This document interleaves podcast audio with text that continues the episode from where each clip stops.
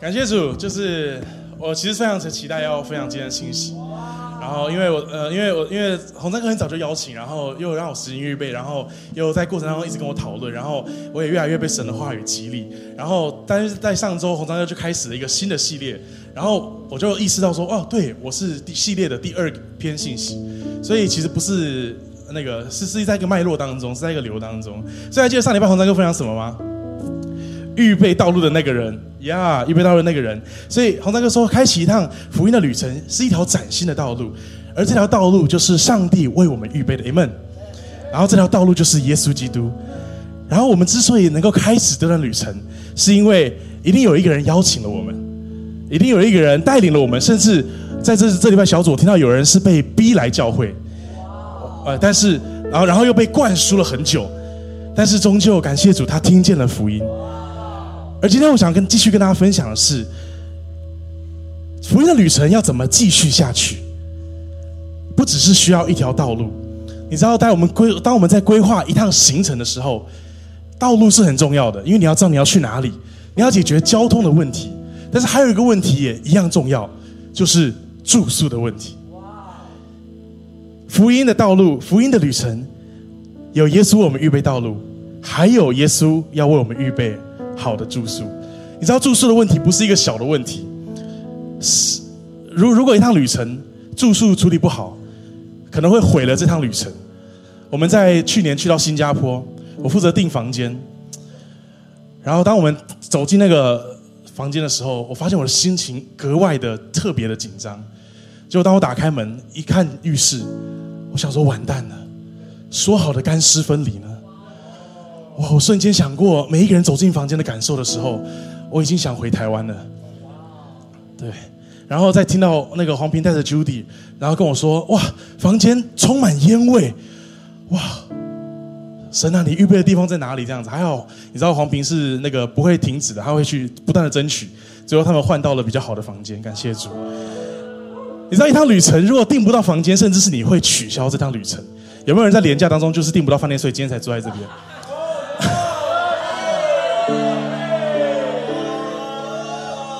哈利路亚！一定一一定一定没有，感谢主，感谢主。而你知道，还还有一种，还有一种，还有一种旅程，甚至是你知道，是我们解决住宿的问题，这趟旅程大概就规划完了。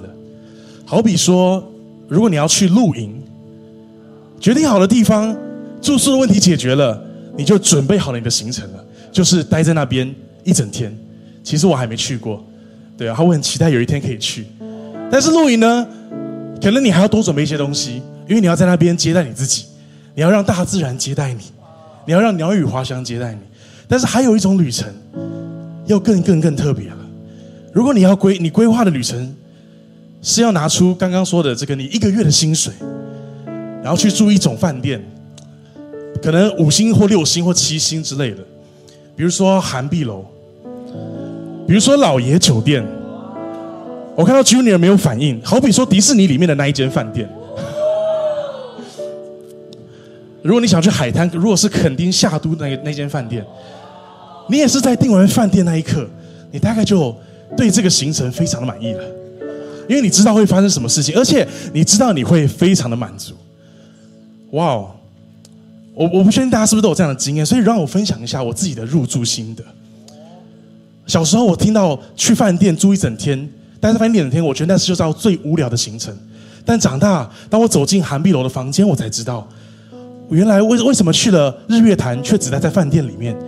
因为日月潭最美的风景就是从房间看出去。日月潭最美的步道就是在楼下游泳池旁边的步道。日月潭最干净的水，可以在日月潭里游泳的感觉，就是那个无边际游泳池。然后当你。当时这些还不够的时候，是在你在我入住之前，他们就打电话问我说：“哎，早餐要吃什么？午餐要吃什么？晚餐要吃什么？再加上你什么时候要来做 SPA？” 那在那一刻，我的妻子也终于也一起享受了这个行程。她说：“那是她最享受的，就是哇，那个被按摩的过程。但是我享受的不是被按摩的过程，是走进按摩的时候，我看到的是日月潭的美景。哇哦！如果你也爱泡温泉。”老爷酒店的露轩风旅，我走进去，我就流下了眼泪。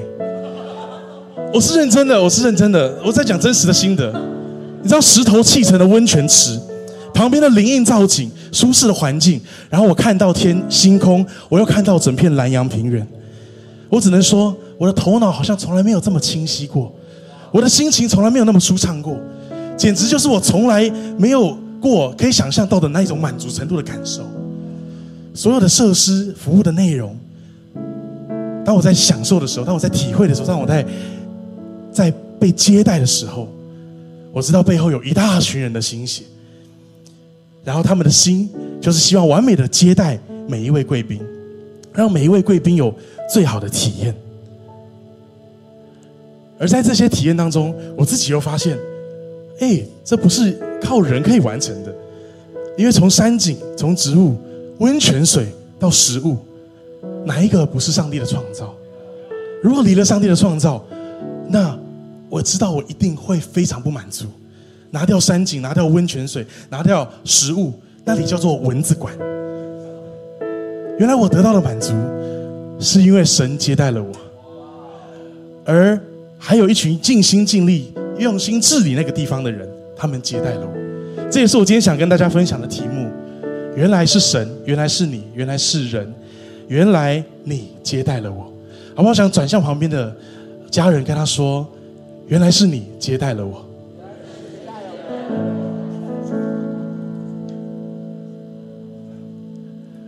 我不知道大家对接待的体会或感受是什么，但是我刚刚分享的这段历程，其实是一个非常明确的接待，因为旅馆 hosp hotel 从 hospitality 这个字来，就是原文就是接待的意思。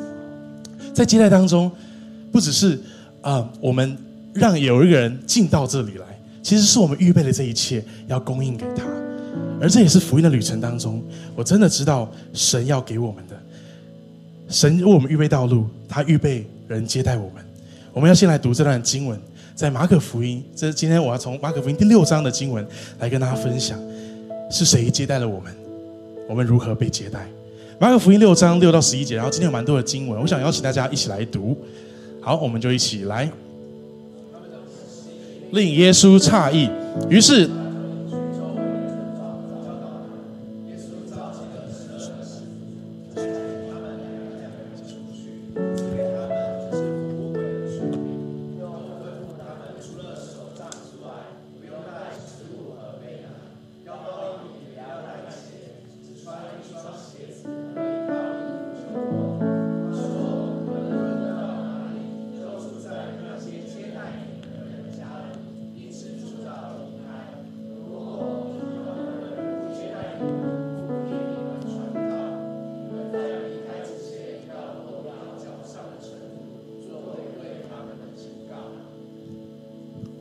耶稣在传福音的路上，他开始了接待他，他开始了呼召门徒跟随他，他到处传讲、教导、医治、宣讲，许多的人也簇拥他。但是在这段经文的背景，我们我们发现开头是他们的不幸令人诧异。这段的背景是当耶稣回到他自己的家乡，大家竟然不欢迎他，不接待他。在约翰福音一章十一节说，他来到自己的地方，自己的人倒不接待他。这是我们分享我们刚刚读这段经文的背景，而不被接待，耶稣被拒绝，这绝对是一个坏消息。但是大家有看到耶稣的反应吗？我乍听之下，我乍看之下，我想说，来了一个坏消息，然后耶稣给了一个怪方法，就是哦，既然没有人接待你们，那你们就什么都不要带，你们就出去。我们以为这是一个方法，我曾经甚至真的以为这是一个方法，所以我在以色列，我跟一群朋友，我们就真的这样做了。我们觉得那，我们什么都不要带，好吗？我们要跟门徒走一样的路线。我们看过会发生什么事情？我们看错了方法，但是其实我们上路的时候，我们一聚在一起当中，我们每一个人都背了一个包包。然后到晚上的时候，我们真的在灵应当中，真的没有接待我们的地方。然后四个男生，一个女生带了一个帐篷，四个男生都很保守。那个女生菲律宾人就说：“没关系，我们大家一起住帐篷。”四个男生就睡在睡在树下。然后晚上就越来越冷。开始就有人从包包里拿出了饼，拿出了食物，拿出了水，开始彼此的供应。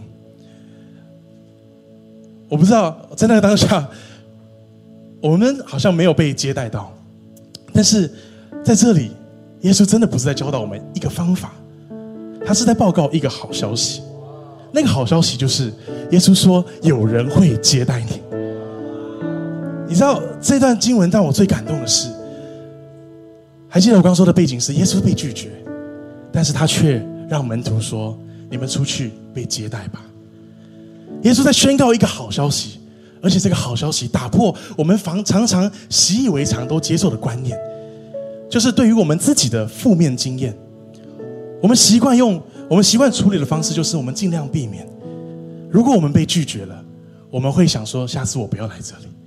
如果我们在这个这个这个地方被否定了，我们会想说：好，那我不要在这里了。但是耶稣却告诉他们说：你们要去，你们在这里被拒绝，但是你们在那里被接待。这个错误，这个这个经验带来的坏消息，耶稣在传讲的好消息，是告诉他们，它不是一个事实。被拒绝，不是因为你不好，反而耶稣的好消息才是真的。好消息就是有人不会拒绝你。你知道这个这个这个好消息，我在这个佩仪传道身上，他就跟我分享一个故事。他说从小他跟朋友吵架，朋友不跟他玩，他很难过的时候，他的妈妈就教导他了一个真理。他在他妈妈还没信主的时候，他说妈妈就说：“那你就跟别人玩啊。”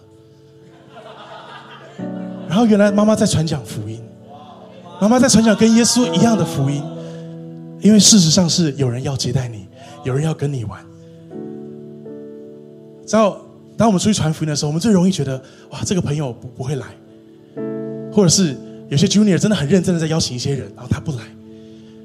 但是神要告诉你说，有人要来，有人要来。我们在我们在湖州县，我们在开发这个开发这个连结的时候。我们起初也觉得好像不一定有人要听，但是神也告诉我们有人要听。我们在招生的时候，Future You 的时候，每次报告，每次报告，我心里面大家，我心里面也在问自己：有人会来吗？哈利路亚，都开班成功了。神说有人会来。我不管你在做业务，或者是你在招生，或者是你在找你，你在问说：哎，我的求职，我下一步的工作在哪里？神在告诉我们，有人需要我们。神说这是福音，Amen。但在这边有一个非常酷的事，耶稣接着在说完接待这句话的时候，第二句话耶稣说：“如果有人不接待你，不听你们传的道，我很好奇为什么要加上第二句‘不听你们传的道’？原来意思是这个好消息不只是这些人会接待你们，而是这些人会听你们所传的道，这些人会听。”福音旅，而且耶稣刚才告诉我们，这是福音的旅程继续相继续下去的方式。好消息的来源就是耶稣，耶稣知道有人会听，耶稣知道有人需要，耶稣也知道他预备了一些人的心，愿意接待福音，愿意接待耶稣。神知道，所以他把这个好消息告诉门徒。而马可福音六章十二到十三节，这边我来读。门徒果然出去了之后，使徒便出去传道，劝人悔改，赶出许多鬼，也为许多病人抹油治好他们。意思是，真的有许多人接待他们，神所说的话语都成就了。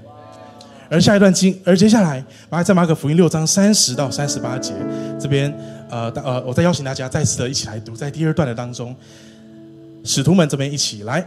使徒们聚集在耶稣身边，向他报告事工和传道的经过。耶稣对他们说：“你们私下跟我到僻静的地方去歇一会儿吧。”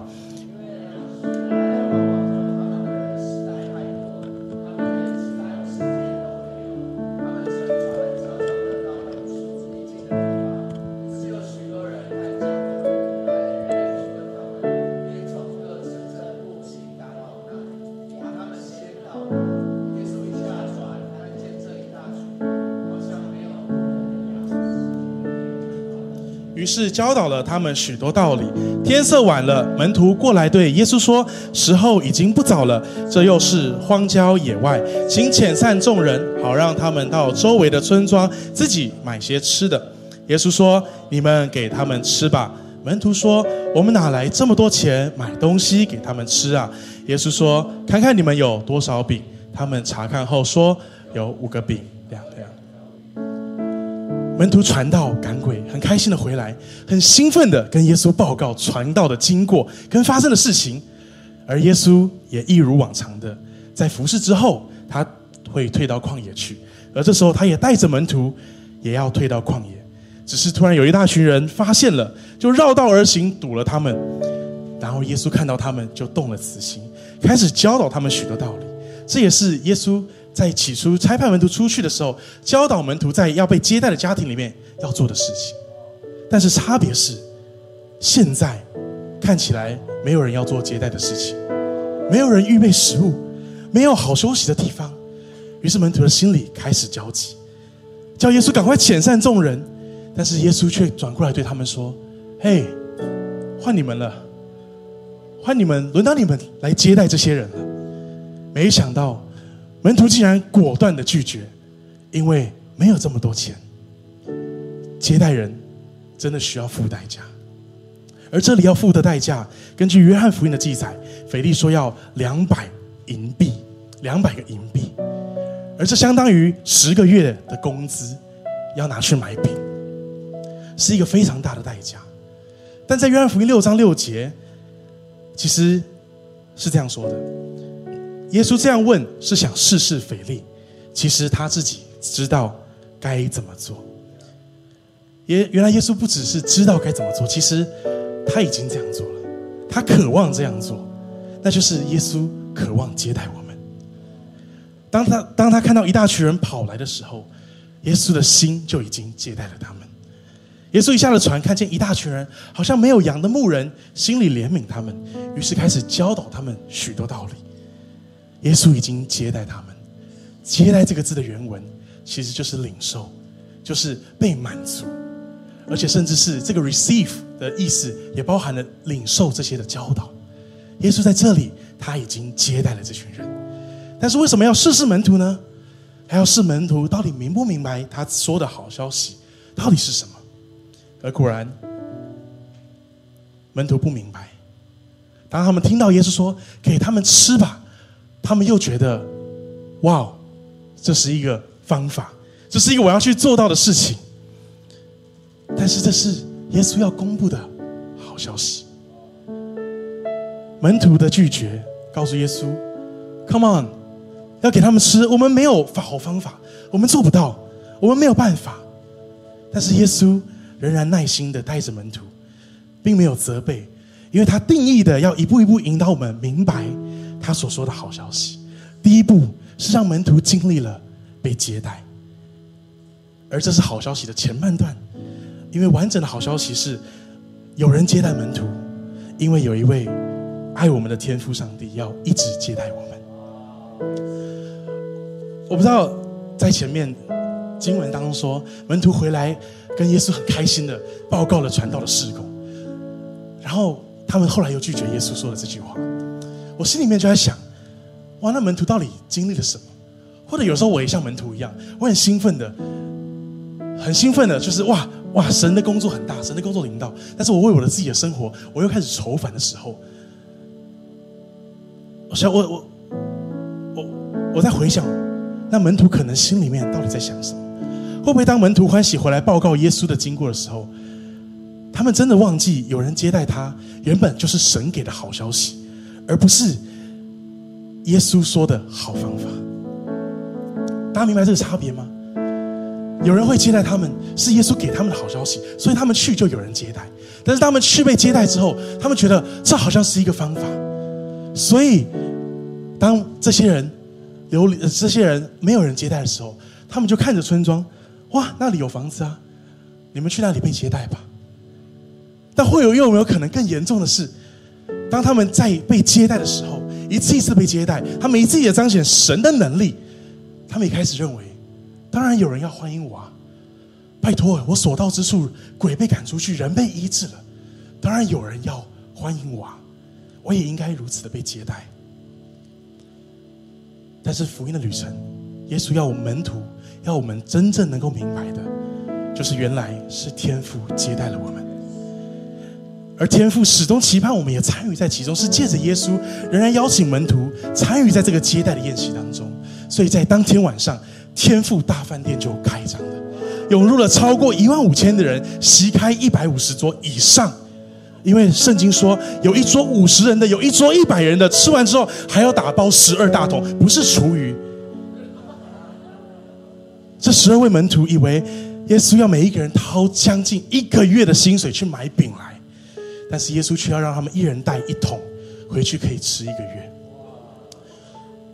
你知道，如同刚文明分享，文明哥分享的这个奉献信息，在成立呃活出新人开始，我觉得我自己的心肠呢就跟门徒很像。我觉得我尽力在服侍神，然后我自己觉得，就只要有供应。哇，神的工作就可以继续下去了。所以，首先，我跟大家都我我的呃，我这个活出新人传福音的故事的旅程的开始，我总是跟别人说：哦，我把我有的就给出来。那我有的就是我租的那个地方。但是渐渐的，渐渐的，我每次在有需要的时候，我心里就想着：哦，那我存款还有多少？然后不止我这样想，连文斌也这样想。那我们存款的也都没什么钱，然后我们就会焦头烂额，我们就会非常的压抑的讨论着，好像仍然很有信心的在讨论一些神给的意象，但其实我们心里面觉得好枯竭、好干枯。直到当 Future 成立的时候，还记得慧茹姐分享，Future 装修这里要五百万。这边有一百个人，那一人多少钱？帮我算一下。我只知道我们应该会跟耶稣说一样的话，我们没有办法。但是当慧茹姐说可以，然后她开始数算，The Future 已经给了多少钱的时候，我的心吓一大跳。因为我们每一年也都会出报表，可是我从来不想、也不敢、也拒绝看。活出新人到底花了多少钱？因为花出去就没了，最好都不要花出去。然后这是错的，所以我就跪在那里，我说：“神啊，我真的没有为我们花出去的任何一笔钱向你献上感谢。”然后在那个时候，我死心觉得活出新人不是被众教会接待的，活出新人是孤军奋战的。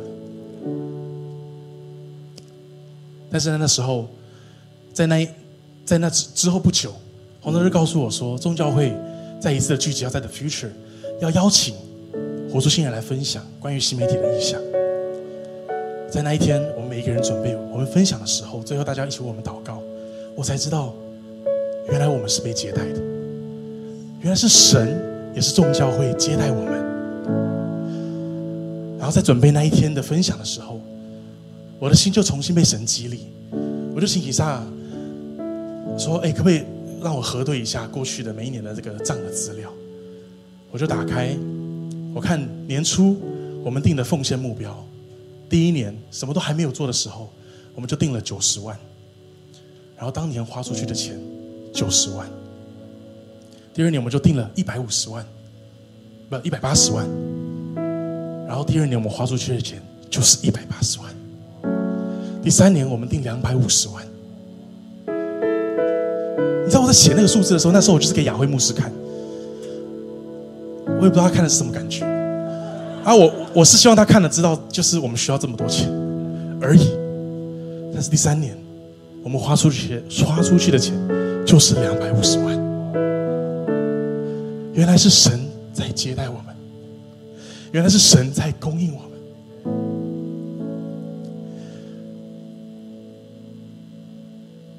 不在不止我的心里面，我的苦读，我的压力，被神带走。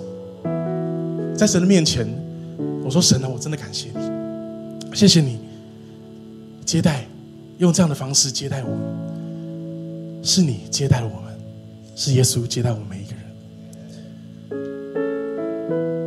而最后一段他的经文，在马可福音六章四十五到五十二节。这是今天的最后一点，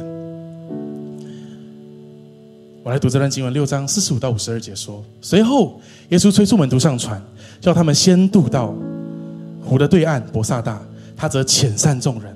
他辞别了众人之后，就上山去祷告。到了晚上，门徒的船在湖中心，耶稣独自留在岸上。大约凌晨三点钟，他看见门徒的在逆风中摇橹，非常吃力，就从水面上朝门徒走去，想要从他们旁边经过。门徒看见有人在湖湖面上走，以为是幽灵，吓得惊叫起来。全船的人看见他，都吓坏了。耶稣立刻对他们说：“放心吧，是我，不要怕。”耶稣上了船，来到他们那里，风便停了。门徒心里十分惊奇，因为他们仍然不明白耶稣分饼那件事的意义，心里还是愚顽。就如同我刚分享我自己的见证，欧志先生的见证。而我读到这里的时候，我也真的承认，我的心还是鱼丸，因为我也不明白，到底分饼跟划船不顺，跟看到耶稣就吓一跳有什么关系？但是你知道，当马可这样写，他很故意哎，你知道他这样写就在告诉你说，对，那时候我也不懂，但现在我懂了。那我就想问马可，你到底懂什么？你干嘛不讲清楚？现在你懂了啊，我不懂怎么办？所以容我花一点时间重新拼凑一下，马可从头到尾到底描述耶稣是怎么带领门徒的。我把线索拼凑一下的时候，我们从最近的开始讲起，就是当船当这个风暴当中的时候，耶稣上了船，风就停了。经文说门徒十分惊奇，但是如果你跟着我们的读经进度，你会很熟悉的知道。这件事情真的不是第一次发生。早在马可福音的四章，耶稣就已经止息了风浪。所以为什么惊奇呢？而第二，他们害怕走在水面上的耶稣，还以为是鬼。但是还记得五饼二鱼的神迹发生之前，他们才刚回来跟耶稣报告什么吗？他们报告说：“哎，耶稣，耶稣，鬼被赶走了。”那他们干嘛怕怕鬼呢？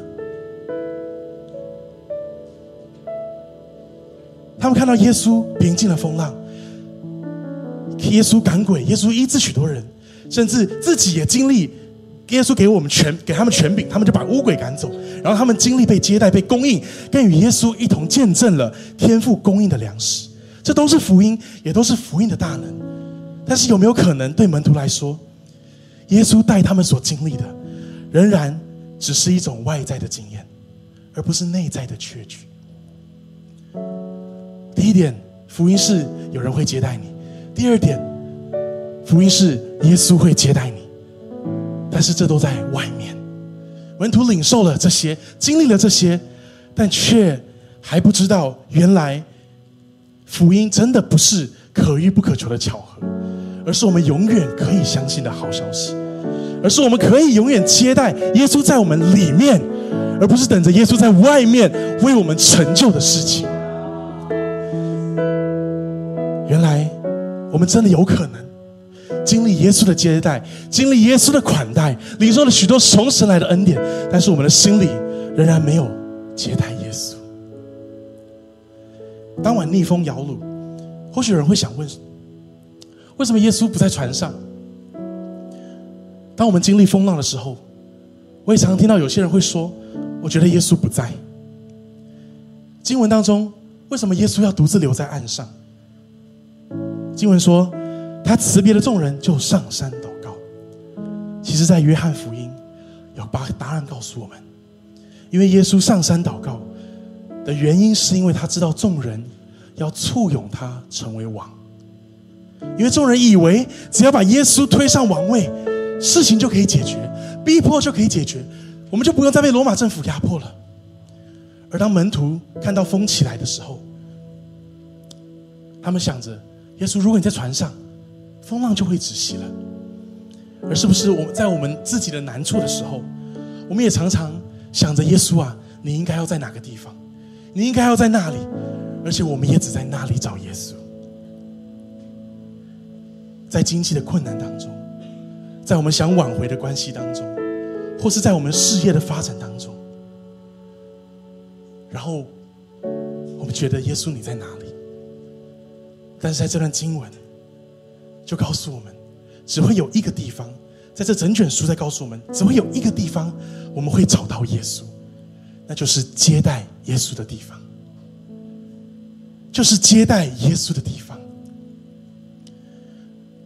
事实上，耶稣不需要我们的接待，而我们真的唯一需要的，是我们需要的唯一的，就是接待耶稣。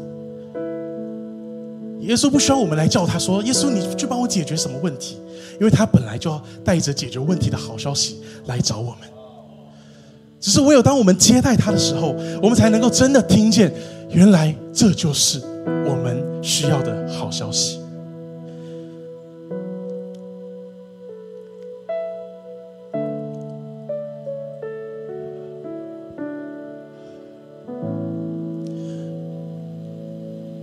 我不知道大家对接待耶稣有有什么画面或有什么感受？因为在座，我相信相信信主很久的都都知道，接待耶稣就是相信耶稣。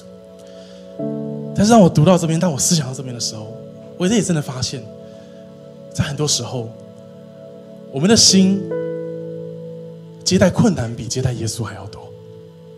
我们花时间想着我们的困难，花时间意识到我们心里面的缺乏。我们接待那些，然后我们等着被接待，但福音却是当我们接待耶稣的时候，他要把这一切都给我们。我记得在过年前，呃，因为我一直在服侍或者是在就是当然工作都处于很繁忙的状态，然后对我来说，我就觉得很很很多的事工的里面，也其实是压迫压迫到我觉得我跟我妻子跟以撒的关系。简单来说就是。我就觉得有一种很没有盼望的感受，是在婚姻里面，在家庭里面没有满足。这听起来是一个觉得非常羞愧的问题，跟非常诧异的事情。然后因着这样子的事情，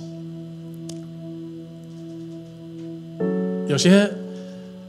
有些时候，其实就也影响了某些的事情，因为我我不敢决定，我无法决定。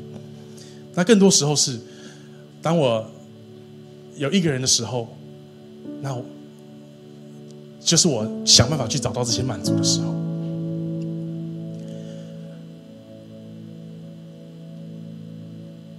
那在很感谢主的是，在过年的时候，我们选我跟以撒就选选了一天。我们把一年前，呃，他就买预备好了一本书，其实那是一个课程，叫《毫无隐藏》。买了那本书，然后我们，但是我们始终没有开始，还没有开始。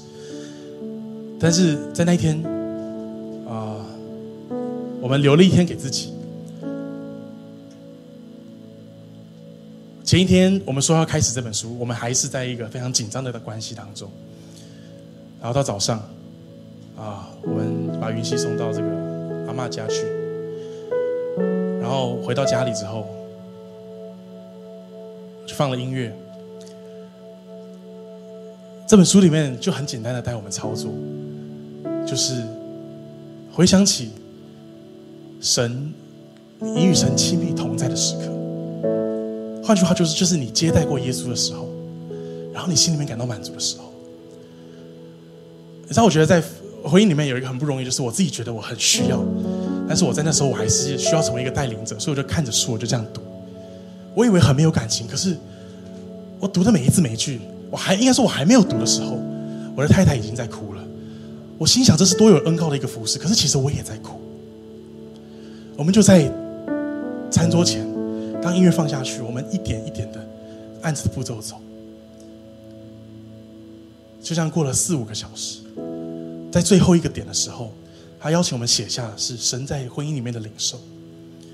没想到我下笔，我写的第一句话，我昨天才把它拿出来重新看，就是手始，就是神对我说的，就是我始终知道，我在婚姻里面，或在每一段关系里面，或在我人生里面，我最深刻的满足就是神的同在。然后我就写，此时此刻好美。因为在我前面的妻子与我一起在经历神的同在，正在接待神的同在，然后那一刻的我，比任何我想要得到满足的方式都还要更满足。我说那个时刻好美，然后但是我也好责备我自己。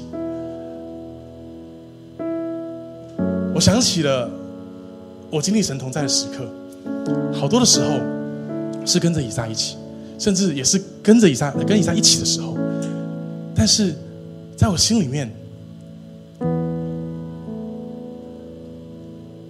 我却以为我要去追求的是那个满足，然后甚至在婚姻的里面，最多时候我来到神面前的时候，就是我们吵架的时候，然后我们独自我独自来到神的面前。所以我说，我想要跟他说的是，对不起，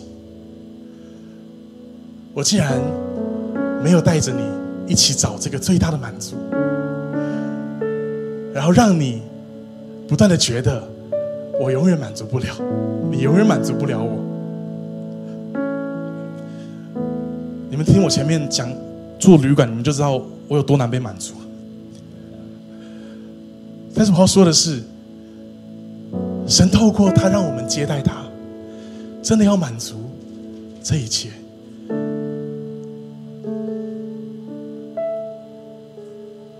我永远记得，就是单纯我们两个一起预备好，预备接待神，神就把一切的满足、一切的喜乐、一切从从从原本最单纯的那个幸福，还给了我们，或者是让我们的心里面就全然的领受了。这些我意想不到，我不知道怎么样而来的满足，而其实这也正是约翰福音清清楚楚的讲出分饼意义的关键，就是五饼二鱼从来不是重点，重点是耶稣基督。耶稣直接告诉门徒：“我就是生命的粮，到我这里来的必定不饿，信我的永远不渴。”这段经文不是。不是在说你永远不用吃东西，是耶稣知道我们需要满足的是什么。然后他说，当我们接待他的时候，当我们接待他，像吃进他的肉、喝进他的血，像我们今天早上领的圣餐一样的时候，他说他要把那个最深的满足放在我们的里面。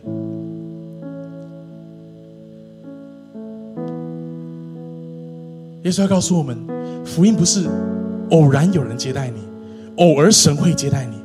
而是我们一无所知，一无所有，我们也不凭着什么，但是这位全知全能、自由拥有的神，却喜悦被我们接待。如同马太福音十章四十一节说：“人因为先知的接待，呃，人因为先知的名接待先知，必得先知所得的赏赐；人因为艺人的名接待艺人，必得艺人所得的赏赐。”换句话说，接待耶稣，得着耶稣的赏赐，得着耶稣。就得着了所有，得着了真正的满足。而耶稣一直在说的接待，是一种双向的关系。因为当他一直愿意接待我们的时候，我们也需要接待他，在我们的心中。这就是约翰福音一章十二节说的，我们非常熟悉的经文说：“凡接待他的，就是信他名的，他就赐他们权柄做神的儿女。”这原本就是福音最终极的目标，因为神不只要接待我们，还要接待我们永远在他的家中，而在地上。教会就是神的家，教会就是我们接待彼此的地方，就是我们接待神的地方。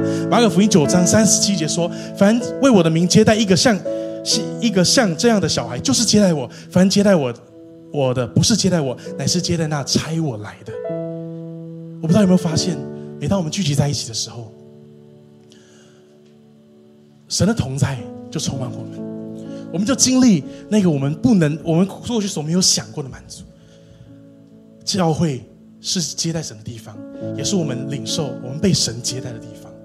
而今天在的 future，我们让教会盼望我，我也相信教会会成为地上最能够接待人的地方，因为这本是神的心意。在的 future，有各个团队的服饰，非常详细的预备每一次的崇拜、每一次的聚会，因为充分的预备，我们相信整个团队能够一起建造每一次的崇拜，我们能够一起接待许多的人。Amen。透过大家的预备，The Future 成为一间接待人的教会。The Future 的 Four Year 文化，Four Year 的时间，为什么要预备食物？因为我们渴望每一个人来到这边的人都知道自己被接待，然后我们也能够彼此接待。不只是食物上的接待，是用我们的心来接待别人，来倾听别人。你你知道，在 community 和在小组当中，每一次的聚集都让我更多相信，接待是彼此相爱最具体的表现。因为在每一次的接待当中，会有一连串彼此相爱的行动发生，会彼此欢迎、彼此关怀、彼此倾听、彼此分享、彼此供应。我们每个人都会有所得着，而且所得着的满足，是我们过去从来没有的。每一周在我们家小组结束，总会有可以存到下一周的粮食跟点心。而小组结束之后，我当我听见家人分享如何经历神的时候，我的心都重新的再次被神接待。耶稣说：“接待最小的，就是接待他。”换言之，当我们彼此接待的时候，耶稣就在我们的心中被接待了。而耶稣的基耶稣基督的福音，就是要透过彼此接待的方式，继续的传递下去。也当我们回到天父耶稣上帝那面前的那一天，或许是你要听见耶稣对你说：“谢谢你，谢谢你接待了我。”好吧，我们从座位上站立起来，我们有点时间，我们要来回应我们的神。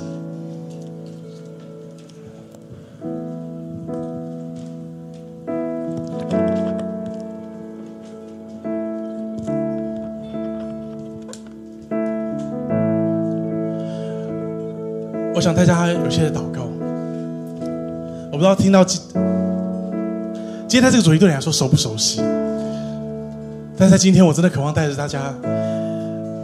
有几有有有有两个祷告，第一个祷告是耶稣基督的福音说的是有人接待你。我不知道在你生命当中有没有那个被拒绝的时刻，或者是你觉得你被拒绝的事情，在求职，甚至在关系，甚至是你渴望亲密关系，在亲密关系当中被接待。神今天说有人要接待你，有人要接待你，有人会接待你，因为这也是他为你预备的福音。他预备的福音是让我们进入那一段关系当中，可能是你在校园当中，你也期待有好的伙伴的关系，或在教会里面你有好的属灵伙伴，或在职场你有好的同事。神说有人要接待你，这是耶稣基督的福音。耶稣基督的福音说有人要接待你，好吧，我们来领受，我们来相信。我们现在同时来祷告。我们来对神说，我们来相信、信靠他的话语，按着他的话语，就来为我们自己的、是自己的生命祝福。我们有一段时间，我们在神面前，我们追求他，我们寻求他，我们呼求他，我们来领受，我们来接待我们的神。会用悟性，会用方言，会用灵。嗨，很开心有你一起收听我们的主日信息，也希望今天能够更多祝福到你的生活和生命。那如果你想要更多认识这份信仰，或者更多了解 The Future 未来复兴教会，都欢迎在资讯栏上的连接联络我们，让我们可以帮助你哦。祝你有个美好的一天，拜拜。